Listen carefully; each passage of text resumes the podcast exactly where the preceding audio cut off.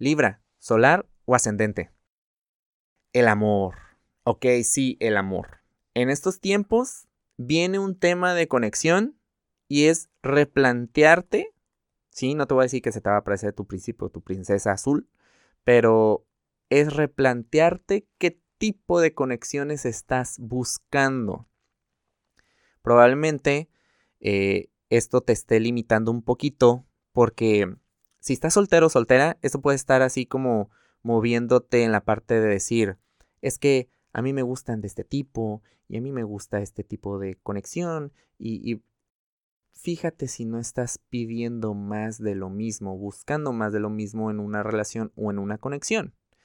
Entonces, ve si a lo mejor se te están presentando oportunidades donde puede esto ser diferente.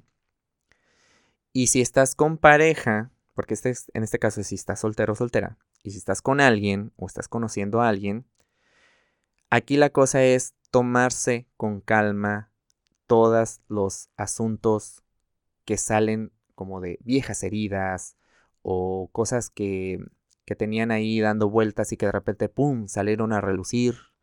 Lo mejor es no tomar una decisión totalmente abrupta, ¿sí? Como decir, termino o hago como que no lo veo, o no, es mejor irlo procesando porque Mercurio retrógrado lo que está haciendo es sacar a relucir temas que a lo mejor quedaron ahí pendientes, quedaron ahí como que no lo voy a tocar para no generar un pleito.